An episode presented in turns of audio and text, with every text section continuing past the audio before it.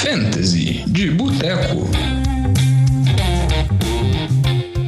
Fantasy de Boteco na área, mais uma vez aqui, estou com você, estou com a presença do Lamba, tudo bom, Lambinha? Fala, Diogão, beleza contigo? Tudo jóia, também estou com a presença do Vitinho, tudo bom, Vitinho? Fala, Diogão, beleza você? Vamos começando mais esse Fantasy de Boteco, podcast nosso derivado do NFL de Boteco, onde a gente está fazendo nessa pré-temporada toda uma preparação para o draft de Fantasy. Então, recapitulando, a gente já fez, gravou um programa inicial onde a gente falou sobre a introdução do Fantasy, sobre como que deveria como para um iniciante, como que é, onde que ele pode achar as principais informações, qual liga jogar, quais modalidades que existem, e falamos no programa da semana passada um preview sobre running backs. No programa dessa semana, a gente vai falar muito sobre recebedores, sobre wide receivers. Vamos falar até que ponto vale draftar eles na primeira rodada, quais são jogadores que vale a pena buscar no final do draft, quais são jogadores que vale a pena evitar. Tudo isso a gente vai comentar mais para frente ao longo do programa. Mas antes de começar o programa e antes de dar os recadinhos iniciais que o Vitinho fala nas redes sociais, o Vitinho tem um recado importante para você que quer jogar a nossa Liga de Fantasy. Fala, Vitinho. Esse aí, tradicionalmente, né, se você quiser fazer alguma pergunta ou qualquer coisa, você pode procurar a gente nas redes sociais ou mandar um e-mail no arroba NFL de Boteco ou e-mail no nfldeboteco.gmail.com. Mas, se você também quer fazer parte da nossa liga do Fantasy de Boteco, né, a liga que a gente sempre faz com, tem feito com os ouvintes aí, é, mande uma mensagem criativa, alguma curiosidade, alguma coisa engraçada, só não vale um chupa-lamba, porque o chupa-lamba tá batido. A gente vai considerar essas mensagens como uma inscrição para a nossa liga aí. As nossas ligas, nós vamos renovar as liga, a liga em relação ao ano passado. A única pessoa que vai ser mantida vai ser a campeã de uma das ligas do ano passado, a Mari, se ela quiser participar novamente. Mas todo mundo que quiser você, né? participar. Né?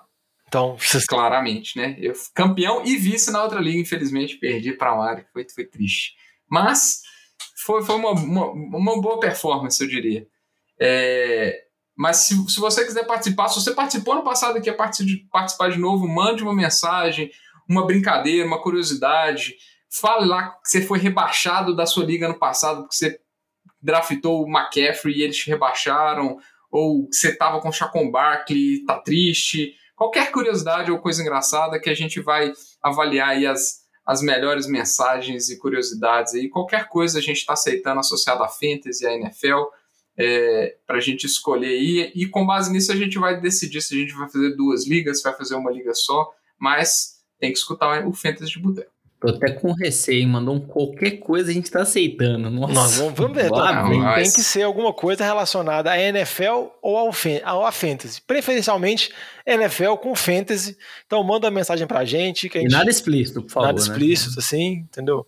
Não precisa mandar Pix também, não. Nada desse tipo. Pô, pô Pix aí, se quiser comprar a vaga, a gente tá aceitando. Não, nós não vamos entrar nessa seara ainda, mas manda uma mas mensagem. O, mas os subs os subs terão uma, um, um, certo privilégio nesse momento de seleção. Isso é claramente. É, então, né, se, se, você for sub, se você for padrinho, madrinha, pode dar carteirada no e-mail também, que isso é importante para a gente ficar assim. Então, fiquem de olho nas nossas redes sociais, a gente vai trazer mais informações, mas mande essa mensagem o quanto antes, porque a gente precisa pegar essa resposta dos ouvintes, fazer a seleção de quem vai entrar, quem não vai. Dependendo, a gente até monta algumas ligas paralelas com ouvintes. Se você quiser jogar e às vezes não tem uma liga, a gente às vezes junta uma liga, vocês podem mesmo se organizar organizar entre si, a gente encaminha uma lista de e-mail, tenta fazer alguma coisa, mas a gente vai criar as ligas possíveis, vamos ver como vai funcionar, mas fica de olho aí, manda mensagem pra gente, se é um ouvinte novo, se é um ouvinte antigo, porque vai ser muito bom participar. E vamos começar esse programa, vamos começar falando sobre wide receiver, sobre essa posição muito interessante. No programa passado, igual eu comentei, a gente já falou sobre running back, fizemos um programa todo dedicado sobre essa posição e vamos passando posição a posição para preparar vocês para o draft. E primeiro é importante sempre destacar, igual uma, um destaque que eu fiz no programa passado, fique atento qual é o tipo de pontuação da sua liga. Se sua liga é standard, se sua liga é PPR, se sua liga é meio ponto PPR. Analise qual é a sua liga, porque isso faz diferença, né, Vitinho? Principalmente fez diferença para running back, também faz diferença para receiver. Faz diferença sim, a gente sabe que tem é, wide que ganham um boost aí na produção quando tiver pontos por recepção, né? O Keenan Allen é figurinha carimbada nesse aspecto. A gente pode falar do Stefan Diggs, que teve o maior número de recepções ano passado também, ele tem um, um bushzinho em cima disso. É, e não só isso, né? A quantidade, a forma, quantas posições você joga na sua, na sua liga, né? Se é uma liga com dois wide receivers só e só isso, você tem que dar uma atenção diferente para a classe, talvez, se for numa liga com três, ou com três e um flex, ou liga com três e dois flex. Então, isso tudo varia aí a forma que você vai abordar a posição, né? É, na minha opinião, se você tem, por exemplo, três wide receivers, que é a liga que a gente joga no Fantasy de Boteco, né? é, três wide receivers sem flex. É, você acaba tendo que, que. Eu gosto de garantir ali uns dois bons wide receivers. Eu tenho a estratégia de pegar uns dois dentro do top, top 20, do top 15 ali. Eu acho que, que é uma boa estratégia. já se você vai jogar na liga com três wide receivers, dois flex, é uma posição que é muito mais fácil você conseguir peças do que, do que running backs, então também é, é uma posição que às vezes no draft ela vai, vai sair mais do que os running backs, porque ela é mais deep, é, ela tem mais profundidade, mais opções, então isso aí você tem que avaliar como que você vai abordar é, no, seu, no seu draft, né? Tanto a pontuação quanto a quantidade de escolhas que você vai fazer em cima dessa posição. É, como o Vitinho falou, você tem que avaliar muito bem, porque é uma posição mais profunda, você tem mais jogadores, só que também muita gente às vezes gosta de priorizar essa posição porque eles são mais seguros que o running back, tem menos lesões, então geralmente um receiver draftado na primeira rodada é muito pouco provável que ele seja um bust, mas isso pode acontecer, aconteceu com o Michael Thomas na temporada passada, mas acaba sendo mais seguro que running backs que geralmente convivem com lesões, com lesões mais sérias. Mas vamos passar aqui de novo, a gente vai pegar de novo o ranking do Fantasy Pros, que é o site referência, e a gente vai listando os diferentes tiers, as diferentes prateleiras e comentando cada uma delas, falando quais jogadores valem a pena, alguns pontos positivos, pontos negativos. E vamos começando aqui falando sobre esse primeiro tier, essa primeira prateleira, que você tem recebedores que vão estar saindo no final da primeira rodada, início de segunda rodada. Então é um pouquinho diferente da dinâmica do running back, que a gente viu que os primeiros picks foram todos os running backs, e os recebedores começam a sair no final da primeira rodada. E esse grupo aqui é formado por quatro, quatro recebedores, sendo que acho que a gente pode até destacar um top 2, que seriam Tarek Hill, Davanta Adams, Stephon Diggs e Calvin Ridley. No caso, tem esses quatro aqui separados nessa primeira prateleira do Fantasy Pros. Aí a primeira coisa que eu ia perguntar para o Lamba é Lamba. Você vê uma clara diferença nesse top 2 com relação aos outros quatro? E quem que é o seu receiver número 1? Um? É, eu vejo uma certa diferença sim é, entre eles, é, até pela temporada passada que a gente viu o Devantaz e o Tark Hill. É, para mim, o número um é o Tark Hill, é, porque eu acho que o Aaron Rodgers é um ótimo quarterback, sim, mas eu tenho mais confiança no Patrick Mahomes. É, Devante Adams sofreu com algumas lesões no ano passado também. Então, acho que, considerando esse contexto aí, eu tenho uma preferência um pouco pelo Tarek Hill, mas é uma preferência, assim, mínima, é quase que gosto pessoal. Mas os dois ainda ficam um pouco na frente também ali de Stephon Diggs e de Calvin Ridley. É, o Stephon Diggs, para mim, seria o terceiro dessa lista. Acho pelo que a gente viu também no ano passado, um ótimo quarterback por trás do Josh Allen. E no final das contas, Calvin Ridley, se a gente pegar esses quatro, quem tem o pior quarterback? É o Calvin Ridley com o Matt Ryan, que a gente tem talvez um pouco mais de dúvidas aí desse time de Atlanta, como que vai ser o desempenho. Então, por isso, acho que seria esse meu sequenciamento aí, mas ótimas opções, acho que como você falou, são opções seguras para você escolher ali no final da primeira rodada, início da segunda rodada. É. Vitinho, qual que é o seu preferido? É, a minha preferência, eu coloco o Davante Adams como top 1. É, eu acho que numa liga 100 pontos por recepção, dá até para você fazer o, o, o, o, argumento em cima do Tyreek Hill. Acho que na liga com pontos por recepção é indiscutível, né? O Tyreek Hill, o volume de, de recepções dele é bem menor do que o Davante Adams. Ano passado foram quase 30 recepções a menos. É, então, assim, para mim o Devante Adams é o top 1. Nas últimas três temporadas, em duas, ele, ele foi líder na, de, de pontos de fantasy é, em duas das últimas três, né? Então eu coloco ele como, como top 1. O que é difícil a gente prever se ele. É difícil não prever, mas é difícil ele manter é o, é o volume de, de TDs dele, não só dele, o Tarek Hill também, que o Tarek Hill teve 15 TDs aéreos e dois terrestres, o Devantado serviu 18 TDs, TDs aéreos, então são marcas difíceis, é, é, é, acho que é mais esperável que o total dos dois fique na casa dos 13, 14 TDs. Eu acho que como top, receivers top 1, é, eles vão ficar nessa margem. Mas eu acho que são duas excelentes opções. É, e eu também coloco o Stephon Diggs como a terceira e, e o Calvin Ridley como a quarta opção. É, acho que, só que a grande dúvida, na verdade, Diogo, eu acho que não é a ordem que esses caras vão sair. É, eu, eu acho que é, você vai pegar o Devanta Adams, vai pegar o Tarek Hill, e eu acho que eles devem sair ali por volta da posição 9, 10, talvez, do, dos drafts 100 pontos, pontos por recepção. Acho que com pontos por recepção eles saem um pouco antes, porque aí eu acho que eu prefiro eles que, por exemplo, Nick Chubb, etc. É, mas é exatamente nessa questão. É pegar um running back que está ali, talvez não é o tier 1 mais, ou pegar um, um wide receiver tier 1. Eu acho que essa é a grande discussão é, que vai estar tá na cabeça de quem está ali no final, nas últimas posições do draft, né? E aí, só para mostrar assim, é, se a gente pegar o ano passado, né, o levantado do Tyreek Hill em pontos, em, em liga sem pontos de recepção, eles tiveram ali 40 pontos na frente do, do, do, do terceiro, que foi o Stephon Diggs. É, o que é um, um, salto muito grande do, do, do top do top 2 ali para o top 3. E se a gente colocar eles em cima do top 20, comparar eles com, por exemplo, o top 20 ali, é, top 20, top 24, foram quase 100 pontos a mais. Então é um salto muito grande. Né? E se a gente avaliar ali é, o salto que vai ter entre o running back 8, por exemplo, que é onde estaria saindo, running back 8, running back 9, é, até o running back, vamos, vamos, colocar ali o running back 20 é, também, esse salto ele já não é tão grande, ele já vai ser um salto ali de 50 pontos. É, então, o que eu acho que você tem que pesar na hora é, é esse saldo, e é de, não é simples fazer isso na, na, hora que você vai fazer um draft, às vezes você vai fazer a coisa muito mais no impulso, avaliar a questão de risco e tudo mais, igual você falou, mas quando se tiver muito na dúvida, se estiver fazendo uma análise mais profunda, tente fazer isso. Pega a projeção ou histórico é, e projeções de, de, jogadores, tem muitos aí, tem muitos sites que fazem essas projeções. Então pense aí, ah, eu vou sacrificar o wide receiver, talvez top 1, top 2, para pegar um wide receiver top, um running back top 8, top 9, é, em projeção.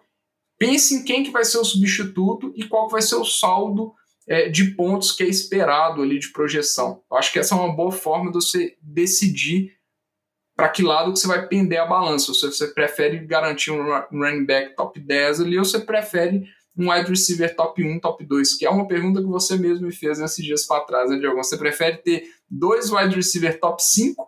Então, vamos imaginar, você começa seu draft pegando Tyreek Hill e Stephon Diggs numa virada, por exemplo, ou você prefere dois é, running backs top 15?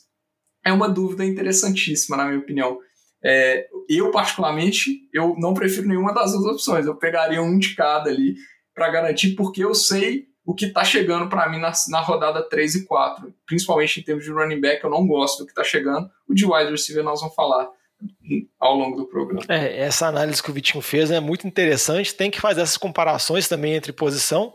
E só para vocês poderem se situar, que a gente comentou muito no programa passado, o, vamos dizer assim, os running backs que o Vitinho está comentando são Nick Chubb, Jonathan Taylor, às Chacon Barkley por conta da lesão, Joe Mixon, Gibson, Austin Eckler, tá todo mundo mais ou menos nesse final de primeira rodada, início de segunda, e é esses receivers que estão competindo com eles. E só para fechar essa primeira prateleira aqui, eu queria perguntar rápido para o Lamba se você não tem nenhum temor com relação ao Calvin Ridley por conta da saída do Julio Jones.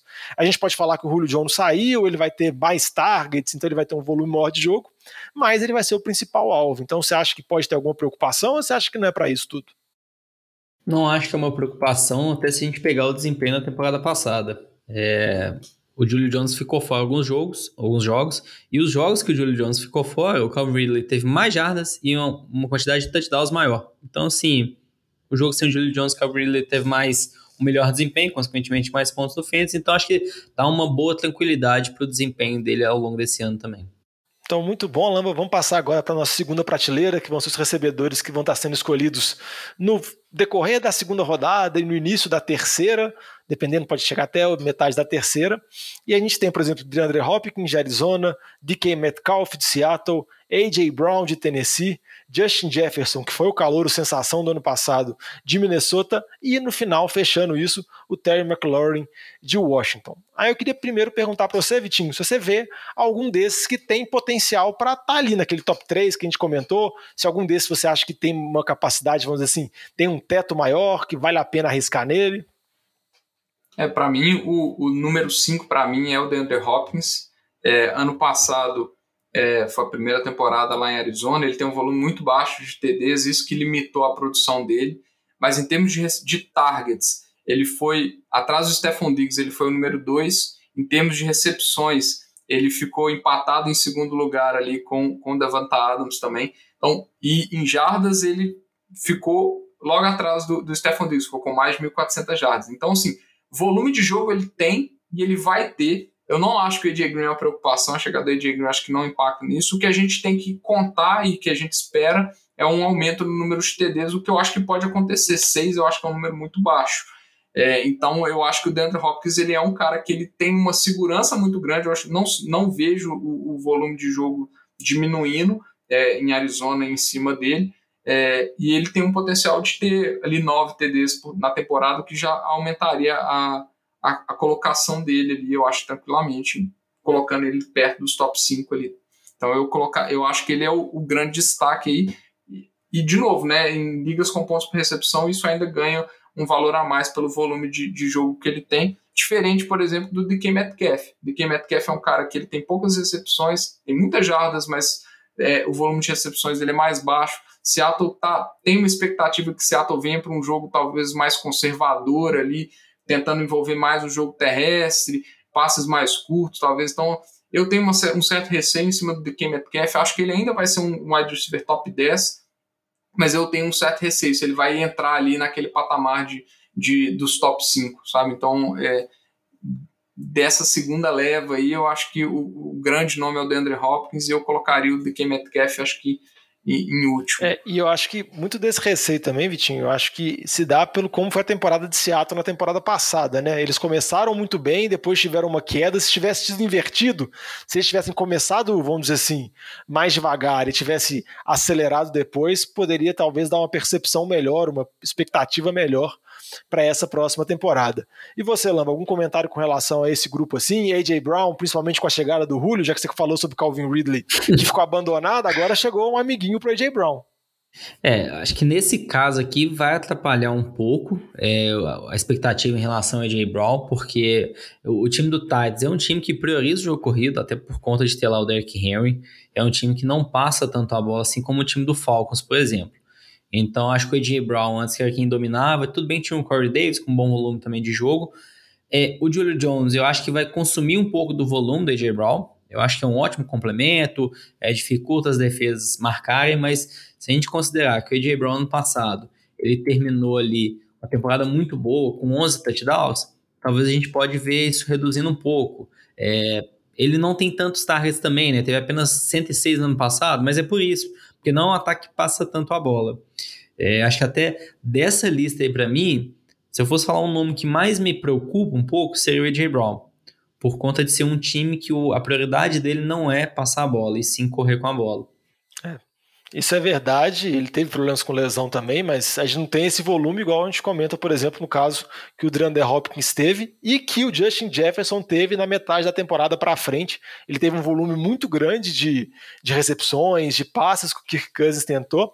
Aí eu ia comentar com vocês, assim, se vocês acham que isso pode ser replicado para a próxima temporada, se aquela temporada de calor dele sensacional, assim, a gente tem expectativa só de melhora, porque ele foi, acho que, top 6 do Fantasy, se não me engano, em ligas standard de pontuação. Mas se você pegar o final de temporada dele, e se você fizer uma projeção, porque ele começou devagar, ele iria ainda melhor. Ele estaria lá, junto com o Stephon Diggs, DeAndre Hopkins, lá em cima, assim, talvez ameaçando entrar naquele tier 2 que a gente comentou. Quais são suas expectativas aí? Pode falar, Lamba. É, a, a, ressalva em relação ao Justin Jefferson, se a gente pegar que ano passado ele terminou aí com 1.400 jardas, é, do ponto de vista de volume de targets, ele é, é inferior ao DeAndre Hopkins, por exemplo. É inferior àquele top 4 que a gente falou. Ele teve uma média de jardas por recepção muito alta. Uma média que, sim, provavelmente não é sustentável para esse ano. A média de quase 16 jardas por recepção. Então, se a gente esperar uma redução em relação a isso, os sete touchdowns que ele fez no passado pode se manter? Pode. Mas ele também não é aquela presença na red zone. O Adam Thielen é o, o, o foco na red Quando o time chega na red zone, o time do Vikings, primeiro ele vai correr com a bola com o Novin Cook, né? Esse é o ponto número um. Segundo, ele vai correr com a Depois... bola com o Cook de novo. Na primeira, é, na segunda descida. Aí na terceira, Aí, na ele terceira, vai pensar. Se faltar menos de 5 já, você corre novamente com o Novin Cook. Ou não passa mais faltando... É, pode ser um passo do Novin Cook.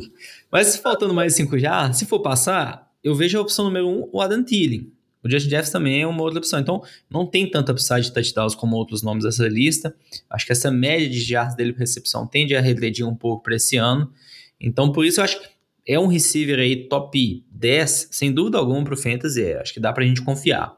Mas não acho que ele chega naquele top 4 ainda daqueles outros nomes, né? Se a gente pensar, tem alguns outros aí, a gente pode falar que talvez tenha um, um potencial para tirar um daqueles quatro das primeiras posições.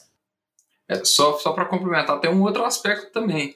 É, ano passado, o time do Vikings, o Kirk Cousins teve uma média absurda de quantidade de, de passes tentados por partida, até porque a defesa não estava bem, né? E se espera bastante, tem se falado isso na pré-temporada, que a defesa do Vikings tende a melhorar muito essa, essa, essa, essa temporada. Então eu acho que pode ter uma regressão aí no número de passes tentados e que pode ser uma regressão do número tanto do, do, do Jefferson, mas eu acho tem um sentimento que especialmente, especialmente do, do Adam Thielen. É, mas, assim, a temporada de calor do Justin Jefferson é a melhor calor, temporada de calor da história da NFL. Então, é, se ele mantiver a produção da temporada passada, já vai ser um, um, um feito muito bom que coloque ele ali onde ele está sendo draftado. Eu acho que ele está sendo bem draftado. É, pode ser que ele tenha um boom ali de TDs? Pode, eu acho pouco provável também. Eu acho que ele vai ele tende a terminar a temporada onde ele está sendo draftado ali como wide receiver 6, 7, 8 ali nessa faixa, né? Varia muito é, de liga a liga. Ah, e para fechar esse grupo aqui, vamos falar só um pouquinho sobre Terry McLaurin, que eu acho que é o patinho feio desse grupo, porque todos os outros que a gente falou, eles já tiveram temporadas muito boas a temporada passada. A gente está esperando que eles consigam repetir. O Terry McLaurin eu vejo que é mais uma projeção. Ele não teve uma temporada ruim, mas ele nunca teve uma temporada, vamos dizer assim, top 5, top 10 como receiver. Então acho que você mais projeta um desenvolvimento dele que ainda é jovem, com a chegada do Fitzpatrick, com o desenvolvimento do ataque de Washington, para melhorar. Aí, Vitinho, você acha que ele pertence a esse grupo ou ele tá, na verdade, mais pro próximo grupo que eu vou comentar? Porque eu fico com a impressão que o Fantasy Pros deu uma empurradinha nele, porque eu acho que ele estaria mais naquele no Tier 3, que eu vou falar um pouquinho daqui a, vou falar daqui a pouco. Eu, eu acho que não, eu acho que ele tá aí sim. É, eu, principalmente, eu, eu tive ele ano passado em algumas ligas e, e eu acompanhei o, primeiro, o número de TDs ele ficou muito abaixo. É, ele teve só quatro TDs na temporada passada. E se a gente vê alguns jogos, tiveram muitos lances que ele estava livre e que ele não recebeu a bola, ou que foi o passe ruim. Então, assim, esse número de TDs eu acho é um número de quatro muito baixo para o que se espera dele. Então, acho que ele tem um, um, uma expectativa de melhora nesse número. É, eu acho que o Fitzpatrick é um upgrade do que ele teve de QB ano passado. É, e ele é, eu, ele é o principal alvo do time, a, o volume de targets que ele tem ali naquele ataque, ele domina isso muito.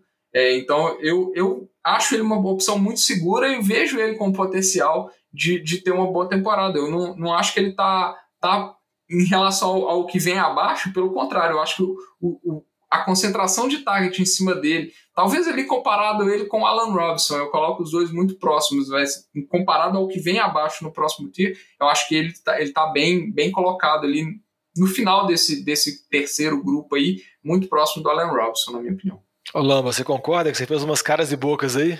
É, não, não acho que ele tá nesse mesmo nível desses jogadores que a gente falou. Acho que um ponto que o Vitinho falou e concordo totalmente é de tipo, poxa, ele e o Robson estão próximos e estão à frente do restante do outro grupo. Eu concordo. Mas quando a gente vê, tipo, ele teve quatro touchdowns, mas será que a gente vai esperar muito mais esse ano? Fitzpatrick não é um QB, pô, de franquia. Ele tava para aposentar e voltou para jogar um pouco mais não vai surpreender ninguém. Se o Fitzpatrick jogar um jogo, no outro vier o Tyler Heineken lá. Que aí talvez vai correr mais com a bola. Então, acho que assim, vai ser um ataque que a gente vai ter muitas dúvidas. É um time que eu acho que vai correr, querer correr muito com a bola, com o Anthony Gibson, que teve uma boa temporada no passado, que vai ter uma defesa muito forte. Então, acho que é um time que a gente tende a ver placares muito baixos, Não vai ver aquela loucura de Fitzpatrick passando muita bola, arriscando demais, lançando turnover. Então acho que vai ser um time mais equilibrado, focando mais no jogo corrido para tentar ganhar os jogos com poucas pontuações. E, consequentemente, o, o volume do McLaren vai ser menor em relação a, a targets, não inferior ao ano passado, né? Vai ser na volta ali dos 120, 130 targets. Mas a quantidade de touchdowns acho que tende a ficar baixa ainda. É, Vamos analisar, já que vocês estão falando tanto do Allen Robinson, vamos entrar nesse terceiro tier aqui desses recebedores, porque acaba que acaba misturando. Se você olhar o Fantasy Pro semana que vem, às vezes um jogador subiu, um jogador caiu, porque realmente esse ranking fica muito próximo. Mas esses jogadores aqui que estão nessa prateleira, a gente pode falar que eles estão sendo selecionados na início da terceira rodada, no decorrer da terceira até a quarta rodada, fica até difícil, vamos dizer assim, precisar onde que ele vai estar, porque já é, um, já é um grupo de jogadores bem diversificado. E a gente tem o Allen Robinson, que comentaram, o principal recebedor de Chicago. Tem os dois recebedores de Tampa, o Mike Evans e o Chris Godwin. Tem também os dois recebedores de Dallas, o Sid Lamb, Calouro e o Amari Cooper. E tem outros também jogadores mais veteranos, como Keenan Allen, Julio Jones, e também Robert Woods e DJ Moore. Então são vários jogadores assim, mas vamos primeiro analisar alguns pontos que eu acho mais interessantes. Primeiro que queria saber com você, Vitinho, se você vê se alguma preferência com relação aos recebedores de tampa, se você gosta deles, se você acha que eles estão numa posição, se tem algum que você prefere mais. É, dos, dos recebedores de tampa, o que eu gosto mais é o Antônio Brown, por, pelo valor que ele está saindo. Eu, particularmente, eu não, não, não gosto nem do Mike Evans, nem do Chris Godwin, onde eles estão sendo draftados. Eles estão sendo draftados ali é, na terceira rodada, início da quarta. Eu acho isso muito cedo. O time de Tampa é um time que tem uma distribuição de bolas gigantesca. É, então, a, a, a, segurança que a gente tem de, de, de, de targets e, e, recepções desses jogadores é muito baixa. Se a gente vê ano passado, o Mike Evans no início da temporada inteira foi uma temporada que foi salva por jogos com, com TDs, porque ele teve vários jogos com 20, 30 jardas e um TD, então foi um início salvo. No final da temporada ele teve um, um stretch muito bom. É, no, e o Chris Godwin ele teve a, o melhor momento da temporada dele foi nos playoffs, é, que pro Fantasy não diz nada. E teve o Antonio Brown chegando e tomando targets deles. Então, assim, essa temporada eu vejo uma distribuição muito grande entre os três. Eu acho que o Mike Evans vai ter uma regressão muito grande de TDs. Eu não acho que ele vai manter o, o nível. Pode ser que mantenha? Pode, mas eu acho que ainda assim é, vai ter uma limitação no número de jardas por causa dessa questão das recepções. É, o Chris Godwin é a mesma coisa. Tem a chegada do Bernard, tem a chegada, tem os, os Tyrens também. Então é um, é um jogo muito pulverizado. Isso acaba atrapalhando o Fantasy. Então, se a gente avaliar assim, por valor, onde que está sendo draftado? O Antônio Brown está sendo draftado lá atrás, na sétima rodada, oitava rodada. Eu prefiro, às vezes, arriscar em cima do Antônio Brown, que a gente viu, viu boas partidas dele é, em, em, Tampa, só simplesmente pela questão de valor. Se a gente for comparar ali, talvez o time de Dallas seja muito parecido. Então, se você falar assim, quem que você prefere desse grupo? Eu prefiro o Robert Woods, que eu acho que é um, um time de, do Rams, eu acho que vai passar pra caramba a bola, e basicamente lá é ele e o, e o Cooper Cup. Eu acho que é um jogo muito mais centralizado, então eu vejo um potencial em cima deles muito maior do que no, no jogo de, de Tampa, por exemplo. É, e eu queria saber para você, Lamba, já que você é um fã do Dak Prescott, assim, um cara que gosta muito do time de Dallas, desses dois recebedores de Dallas aí, tanto o Sid Lamb e o Amari Cooper, tem algum que você prefere? Você também acha que é uma situação não tão favorável igual de Tampa? Como que você analisa a situação de Dallas? É, tá, tá tendo uma hype muito recente falando que o Sid Lamb é a melhor opção, porque ele foi calor ano passado, não sei o que, não sei o que. Eu ainda acho que o Amari Cooper é o receiver número um desse time. Por mais que tenha uma boa divisão, sim, não à toa os dois estão saindo em momentos próximos do draft. Mas quando a gente olha o, nos jogos, assim, com o deck, sem o deck, nos últimos anos, até no retrasado, que o Sid Lamb nem estava, o Amari Cooper é a opção número um desse time. Ele é que tem uma melhor presença aí na, na red zone, é esticar o campo. É, nenhum deles, né? Quando a gente olhar Michael Gallup, Sid Lamb e Amari Cooper, nenhum é aquele jogador de red zone mesmo. Então acho que no final das contas vão dividir bastante, todos vão ter poucos, poucos touchdowns. Mas vai ser, é igual a gente brincou com o Vikings, vai ser a mesma coisa com o Cowboys. Dá pra Ezekiel Elliott correr, na primeira e na segunda. E se não, o deck Prescott também não tentar correr uma. Então, acho que no final das contas o site touchdown de todos é semelhante, o volume fica dividido, mas ainda tem essa figura do Amari Cooper ser o número um desse time. Então, por isso, para mim, ele está um pouco na frente aí dos demais. Então, eu quero saber de vocês, já que vocês falaram, vocês não estão tão empolgados assim com Dallas, não estão tanto empolgados assim com Tampa. Vocês veem algum desses jogadores? Porque até agora a gente listou praticamente nove recebedores. Isso aqui seriam praticamente fora do top 10. Algum desses vocês acham que pode chegar a ser top 5? Igual, por exemplo, Calvin Ridley foi na temporada passada, o Chris Godwin foi na temporada retrasada, que foi um, um jogador que foi draftado na 15ª, 16ª posição e teve um, uma temporada muito boa. Algum desses que eu listei aqui, vocês acham que pode chegar a ser uma boa surpresa? surpresa? Vitinho, Lamba? Eu, eu não vejo essa temporada eu realmente não vejo um grande candidato igual a gente viu na temporada passada. É, eu, de novo, eu tenho, eu tenho que falar, o, o Robert Woods para mim é o que mais me empolga pela questão de jardas. Eu acho que ele pode ter um volume de jardas maior, porque eu acho que é um time que vai passar mais do que está acostumado, principalmente com a chegada do, do Stafford.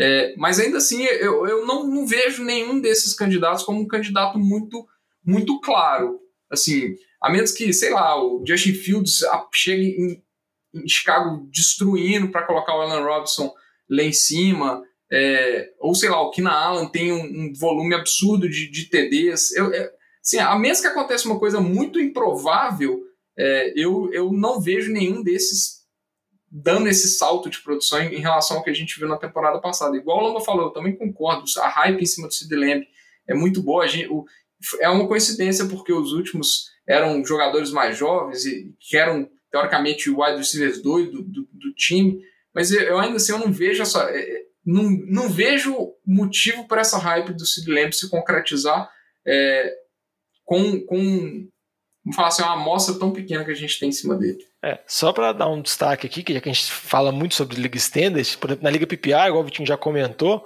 o Kina Allen é realmente um monstro. Eu acho que Sim, ele, exato. com a mudança do formato, ele tá no tier de cima já, porque ele é uma, uma constância muito grande. E você pensa o segundo ano do Justin Herbert, não tem muita dúvida. É, 100 recepções por ano. É, exatamente. Você tem que somar na pontuação, é, é um número bem expressivo. É, o único porém dele é lesão. Mas aí, Lamba, algum jogador desse chama a sua atenção, alguma coisa assim do tipo? O, Vitinho falou muito bem. Esse ano não tem nenhum que parece que vai dar esse salto, como a gente viu nos últimos anos. É, se eu fosse dar um palpite, o que, que precisa para um recebedor chegar lá no top 5? Ele precisa marcar mais de 10 touchdowns. Chegar na casa dupla de dígitos de touchdowns. E desses, quem que tem mais upside de touchdowns? Que é que a gente viu no ano passado? Mike Evans. Por mais que o Mike Evans aí com, com, é, compita muito com os outros recebedores, igual o falou, concordo muito, não apenas Antônio Brown, Chris Godwin, mas também todos os terrenos.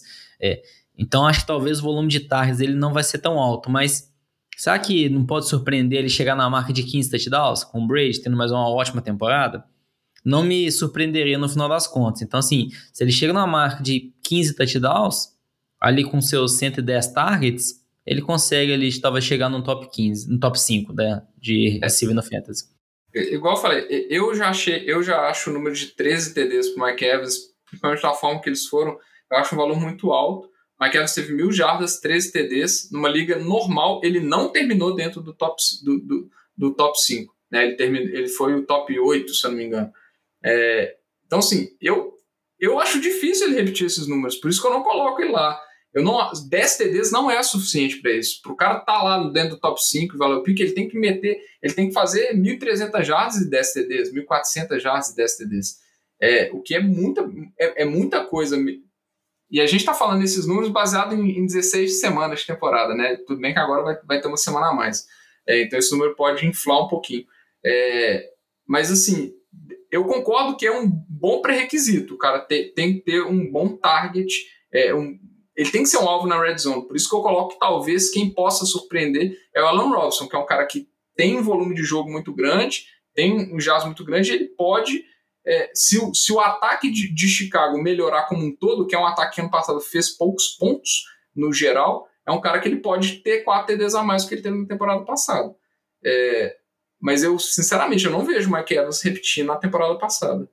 É, interessante, assim. Acho que vocês estão muito pessimistas com o receiver, viu? Acho que vocês estão mais felizes com running backs pela animação que vocês falavam no programa anterior. Mas só para fechar esse grupo aqui, rapidinho, assim, primeiro, Lamba, DJ Moore, mudança de QB, você acha que vai beneficiar, vai piorar, vai ficar na mesma? Como que você vê a situação dele? É, acho que não vai ser muita mudança de QB que pode atrapalhar o DJ Moore, mas é a volta do Christian McCaffrey. É, McCaffrey ficou fora boa parte da temporada no passado e, consequentemente, liberou ali um volume de jogo de targets. Então, McCaffrey voltando, ele jogando todos os jogos, o volume do DJ Moore vai cair. Em relação a Ted Bridgewater e Sam eu acho que assim, é quase que elas por elas. Né? O Sam tem uma, uma certa incógnita, o que, que vai ser ele esse ano. Então, acho que a gente pode ter expectativa semelhante para o DJ Moore do ano passado para esse ano, que é terminar aí no top 15, top 20. É, acho que não, não consegue fugir muito disso não com a volta do McCaffrey, Robbie Anderson já na seg sua segunda temporada com o time, então acho que tende a ser por aí mesmo o desempenho dele no Fantasy. E Vitinho, uma palhinha rápida só sobre o, o Julião, que agora foi para Tennessee. Alguma expectativa? Eu sei que você está meio receoso, porque a gente já conversou um pouco disso antes. É, eu, como, como jogador no Fantasy, o Julião não é um cara que me empolga muito é, esse ano. É, ele já tá com lesão essa temporada, a gente, ele já tá com, sei lá, seus 32 anos de idade, é, lesão atrás de lesão, temporada atrás de temporada. Ele é um cara que eu não conto 17 semanas para ele essa temporada de jeito nenhum. Então isso já limita bastante a pontuação final. É, e ele já não vai ser o target principal do time. É, eu ainda acho que o, que o AJ Brown ele vai ser o, o cara lá. E, e e o, o Julião, assim, ele, ele, vai ser um bom wide receiver. Eu acho que ele vai ficar na casa do, dos top 15. É, se ele tiver, sei lá, seus 15 jogos na temporada, 14 jogos na temporada. Só que ele tem um plus a mais nessa questão de lesão aí, porque ele já, já tá lesionado. É, e aí eu acho que o nome tá pesando mais do que o valor de fantasy. Eu acho que ele tá sendo draftado acima do que ele realmente deve ser. Eu acho que ele é jogador de fim de quarta rodada. Eu não draftaria ele antes disso, acho que é um preço muito alto. É, eu, eu prefiro a segurança nesse aspecto. É, e agora vamos para a última prateleira que a gente vai falar mais, porque, igual eu já comentei no início do programa, essa é uma posição muito profunda, tem muitas opções. Então, os jogadores agora são jogadores que estão sendo selecionados na quinta rodada para baixo, e a gente já tem um grupo totalmente diversificado de jogadores. Assim, já temos vários jogadores de segundo ano, como Chase Claypool, T. Higgins, Brandon Ayuk. Tem alguns veteranos que estão voltando de lesão, como Cortland Sutton, Odell Beckham, Kenny Golladay, que ficou muito tempo machucado na temporada passada e já está machucado de novo. Tem calouro, como o Jamar Chase. Tem outros veteranos, como Adam Thielen, Cooper Cup, Tyler Lockett, Deontay Johnson. Tem vários grupos, várias coisas diferentes. O que eu ia perguntar para vocês é, nesse grupo aí, alguns vocês acham o melhor custo-benefício? Primeiro pode começar você, Lamba. Algum que você dá um destaque especial, que você gosta mais, que você acha que às vezes poderia estar naquele grupo de cima que eu comentei, ou que tem um potencial para ser relevante para um título de fantasy? É, desses daí tem uns nomes que a gente pode até discutir é, pela competição dentro do próprio time. O Adam Thielen. Pô, será que ele deveria estar tão distante assim do Justin Jefferson? Acho que sim, o Justin Jefferson está na frente. Mas é do volume de touchdowns, que o Adam Thielen vem sendo muito eficiente nos últimos anos. Se ele conseguir rep repetir algo próximo disso, ele vai ter uma ótima pontuação como ele teve no ano passado. O Tyler Lockett foi uma inconstância, isso é horrível para Fantasy, né? Tem jogo de 30 pontos, tem um jogo de 2 pontos mas na pontuação final terminou como um receiver top 10. Então será que ele deveria estar aqui, fora aí do top 15, do top 20, e o DK Metcalf lá no, no top 8? Então acho que é um nome também para a gente discutir aí. Acho que esses principais, o Cooper Cup em relação ao Robert Woods, acho que não dá tanta discussão porque o Cooper Cup convive com muitas lesões. É, então acho que assim, por mais que a gente não consiga prever se o jogador vai se lesionar ou não, mas a recorrência de lesões do Cooper Cup leva ele a ficar um pouco mais para trás aqui mesmo nos rankings. Mas acho que se fosse dar um destaque, esses outros dois aí que tiveram boas temporadas no ano passado e estão bem atrás nos rankings de draft esse ano. É, o Lockett, se ele tivesse terminado a temporada que nem ele começou, ele com certeza estaria lá em cima, só que a última imagem que fica e por isso que ele acaba caindo bastante. Vitinho, você tem algum destaque nesse grupo aí?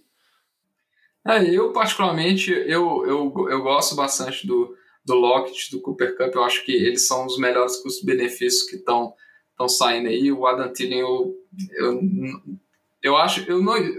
Eu, espero a, a, troca, exatamente o, o, o, que aconte, o, o que a gente viu com, com outros com outros jogadores, né, com Mike Evans e Chris Godwin, com o Calvin Ridley, que a gente viu a subida do, do segundo, eu acho que, que é a troca acontecendo, eu acho que ele tá, tá distante mesmo. É, o Cooper Cup e o Robert Woods, eu acho que são dois jogadores que vão ter uma, um aumento na produção.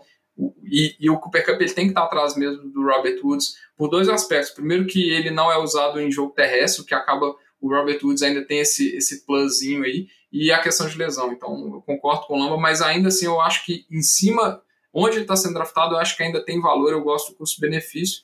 E por outro lado, tem vários jogadores nessa lista aí que eu gostaria bastante de evitar, é, principalmente no custo que ele está saindo, que eles estão saindo. Né, se a gente falar de Odell, pelo amor de Deus. É o nome, né? menor condição, é o nome falando. É, não faz o menor sentido ele estar tá sendo draftado onde ele está sendo draftado. É, outro jogador para ficar de olho, igual eu comentei, é o Kenny Golladay, por causa de problema de lesão, então tem que ficar atento para ver a situação que ele vai estar. Tá. E eu queria pedir para vocês comentarem duas situações de dois times. Então, o primeiro pode ser até você, Vitinho. Falar primeiro sobre a situação do time de Pittsburgh, que tem Claypool, Juju e Deontay Johnson, que são três recebedores, por mais que o Deontay Johnson geralmente seja o preferido, principalmente em ligas PPR. É muito complicado, você não tem uma definição muito clara. Como que você vê a situação desse time? É, esse time, o, o, time de Pittsburgh é um, vou falar assim, é um, um grupo de wide receivers que eu acredito que esse ano eu vou tentar evitar o máximo possível. Ou pegar o último. É, ou pegar o último que está sendo o Juju, mas eu pegaria em ligas por pontos por recepção ainda, para dar, um, dar uma segurança. Eu acho que em termos de valor ele é o que está saindo melhor, na minha opinião.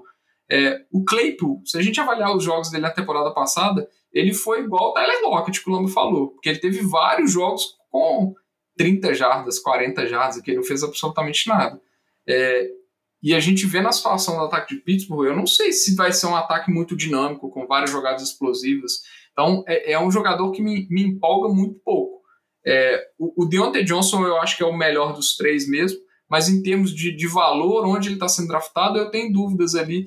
É, esse grupo de wide receiver, depois desses que eu falei que eu gosto, é, eu, entra na, no, no, bloco ali que eu fico na dúvida, que aí é muito dependendo do, das opções que chega mesmo, porque o running back nesse momento já está escasso no draft normalmente, é, é, é, mais um peso ali, se, se compensa pegar um Tyren é, top, dependendo se chegar, tipo um Mark Andrews, por exemplo, é, ou um QB de elite, né, entre os top 5 talvez, é onde eu estou cogitando ali trocar em relação desses wide receivers. Eu acho que o preço deles tá muito, é muito inseguro, principalmente a distribuição também no jogo de Pittsburgh é uma coisa que me preocupa.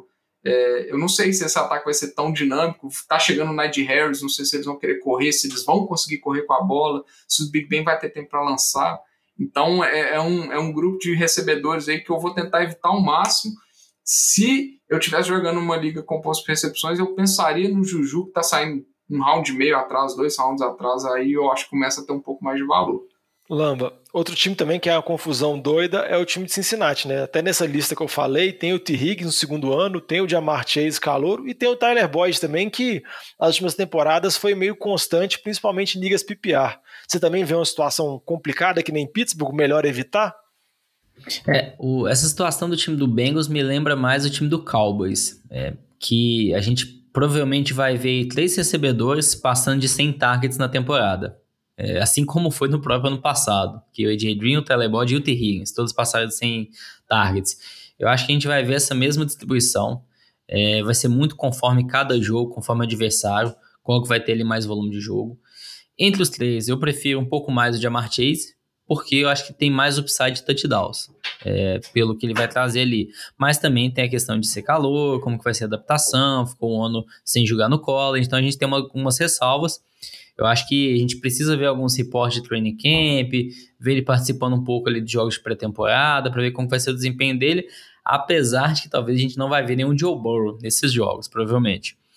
Mas de qualquer forma, até resumindo, se o Joe Burrow não tiver 100% ou perder alguns jogos, aí pega todos esses três aí e joga lá pro final da lista. Porque aí vai ser um pior que o outro aí sem o seu quarterback. É, e é muito importante, sabe, Vitinho, ficar de olho nesses reportes training camp, nessas notícias pré-temporada, porque muita coisa é dinâmica. Por exemplo, a gente comentou no programa passado sobre a situação do Miles Gaskins, que a gente até tinha uma expectativa dele ser running back número um, e pelo que mostrou na pré-temporada e pelo que vem das notícias de Miami, parece que vai ser um backfield bem dividido, vários corredores, dependendo do jogar jogo. Então, gente, esse programa está tempo gravando um pouquinho antes do provavelmente vai acontecer seu draft, dá uma atualizada, dá uma olhada nas listas, nos rankings, nos sites especialistas, porque muita coisa vai mudar de acordo com esses jogos da pré-temporada e, consequentemente, tanto para running back quanto para receiver. Pode falar, Vitinho. Eu só ia fazer essa, essa observação que o Loma falou do, do Jamar Chase. É, ele, é um, ele é um, igual o Loma falou, é um cara que ele não joga desde 2020. Ele, então ele está muito tempo sem, fazer, sem, sem jo jogar futebol americano efetivamente. É, é difícil, a gente sempre vê um período de adaptação complicado é, de recebedores calouros. Gente, o próprio Justin Jefferson, que teve uma temporada sensacional ano passado, as duas primeiras semanas deles foram catastróficas, foram muito ruins as primeiras semanas do Justin Jefferson. Então, é, se você vai draftar o, o Jamar Chase onde ele está sendo draftado, que é, sei lá, quinta, início da sexta rodada, acho que ele nem está chegando no início da sexta rodada atualmente. Até olhar aqui no, no onde que ele está saindo no, no, no Pro Football Focus, que eu acho que ele está até saindo muito cedo, na minha opinião. É, segure ele, não desespere, porque as primeiras três semanas a tendência é que não sejam boas. Primeiro, são semanas difíceis, é Vikings, é Bears e Steelers, se eu não me engano, não são jogos fáceis, então não desespere, porque eu tenho certeza, vai chegar na terceira semana da temporada, a gente vai estar assim, buy low, pechincha no, no Jamar Chase. Eu não acho que vai ser um início de temporada bonito de se ver, não. É, e até o Justin Jefferson, que teve a temporada absurda, demorou um pouco para engrenar. Nem todo mundo tem a temporada igual o Odell teve de calor, que ele ficou um tempo machucado, mas já entrou voando e teve a primeira temporada meteórica dele. Mas não tem como falar de todos os recebedores, então dá uma olhada. A gente listou os principais, está no top 25 deles, top 30 de receivers, mas a gente listou os principais nomes. Dá uma olhada, tenta pegar boas opções, opções confiáveis nesse top 30, porque por mais que seja uma posição muito profunda, são jogadores muito confiáveis, jogadores que produzem muito pontos, mas sempre vão ter aqueles jogadores que dá para buscar no final do draft, que às vezes são aqueles sleepers, que são jogadores que às vezes são a terceira opção, mas estão na crescente, segunda opção do time, mas podem ter um crescimento. E o Fantasy Pros, que é o site que a gente se baseia, lista algumas opções, como Elijah Moore, calor do Jets, Russell Gage, que agora está em Atlanta e vai ser o, o, segundo alvo. O Henry Ruggs, segundo ano, teve a primeira temporada muito ruim por time de Las Vegas, agora tem uma expectativa melhor.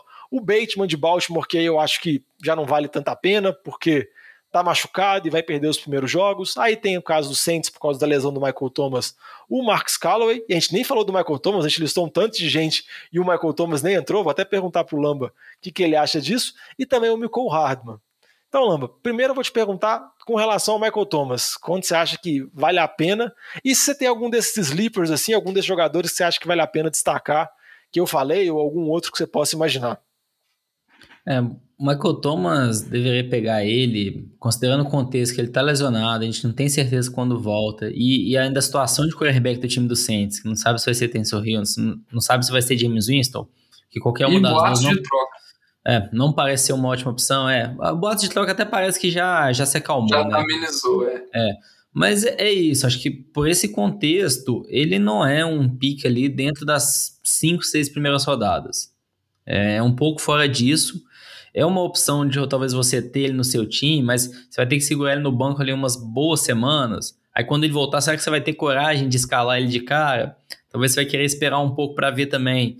Então é um jogador assim, aquele jogador chato de você ter no seu elenco. É, pro final ali, pro meio do draft, é uma boa opção sim, mas é um jogador chato aí que vai te dar muita dor de cabeça no, ao longo do ano. É só para complementar, né?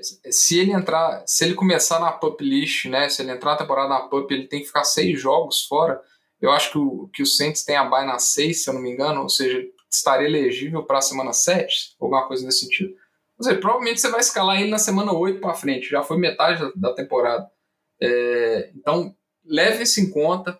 Avalie também se você vai ter um espaço disponível no seu banco para isso. É, tem liga que joga com, com seis mais um espaço de, de injury reserve, né, aqueles jogadores machucados, aí já fica um pouco mais viável você ter o, Michael Thomas, mas até isso eu acho que vale a pena levar em consideração é, na hora de draftar o Michael Thomas. E óbvio, você tem que ter um, um alguém para jogar. Se, se for uma liga com dois recebedores, ele fica mais interessante, porque quando ele voltar, ele pode dar um up. É aquilo que a gente falou de prestar atenção no formato sua liga. Se for ali com três recebedores, você já tem que pensar que você tem que escalar ele e outros três titulares aí no, início do seu draft, né? Você já tem garantia isso. Então, isso é bom ficar atento aí na, na, na hora de você pesar se vale a pena ou não draftar o Michael Thomas. Vitinho, algum desses dorminhocos, esses sleepers aí, você gosta? Alguma dessas apostas mais final de draft, coisa do tipo?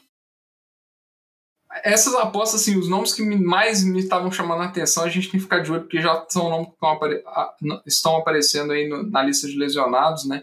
É, o Elijah Moore era o grande nome, eu estava super empolgado aí pela dinâmica, o que a gente estava vendo nos training camps e tudo mais. É, ele já apareceu como, como lesionado aí, então a gente deve ficar fora nessa desse próxima semana de pré-temporada, não está treinando, é, então tem que ser mais cauteloso, mas é um nome que me empolga. É, e assim, eu vou bater no molhado, mas toda temporada é a mesma coisa, né?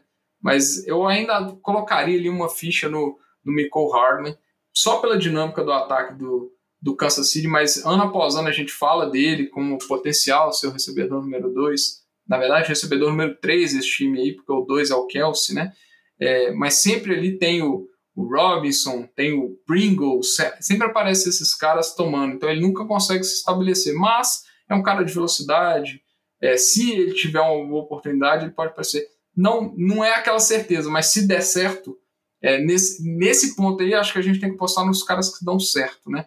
É, a gente já está falando assim de final de draft, né? Então, é, da rodada 10 para frente. Então, acho que nesse sentido aí a gente começa a ser interessante. Sim. Algum destaque aí, Lamba? Desses aí, alguma coisa? Não, não. Eu acho que assim, o, Vitinho comentou um nome interessante do Michael Hardman. É, é, sempre a gente buscar, poxa, qual que é aquele ataque potente que vai pontuar muito, vai fazer muitos touchdowns e, consequentemente, vai ter muita pontuação para fantasy. E também olhar a competição do elenco. Do tipo assim, pô, o time do Vikings não vai passar tanta bola, mas já tem lá o Adam Thielen e o Josh Jefferson. Não vai tentar arrumar o terceiro ali. É, a questão aí do Chiefs, pô, o Chiefs vai passar muita bola, tem o Kels, tem o Rio, quem mais que tem? Não tem, tem um buraco ali. Então, acho que também é, é avaliar essas situações. É, e aqueles times que às vezes são muito divididos, tipo Raiders. A gente vai falar Henry Huggs, Brian Edwards, ninguém sabe, né? Assim, o que, que vai ser. Você pode dar um tiro no escuro. Vai acertar? Provavelmente não. mas, assim, vale a pena tentar. É... Mas da mesma forma que a gente fala que tem um tiro no escuro para receiver, tem também para receber é para running backs, para terreno, para todas as posições. Então acho que é pegar aqueles que têm uma probabilidade melhor.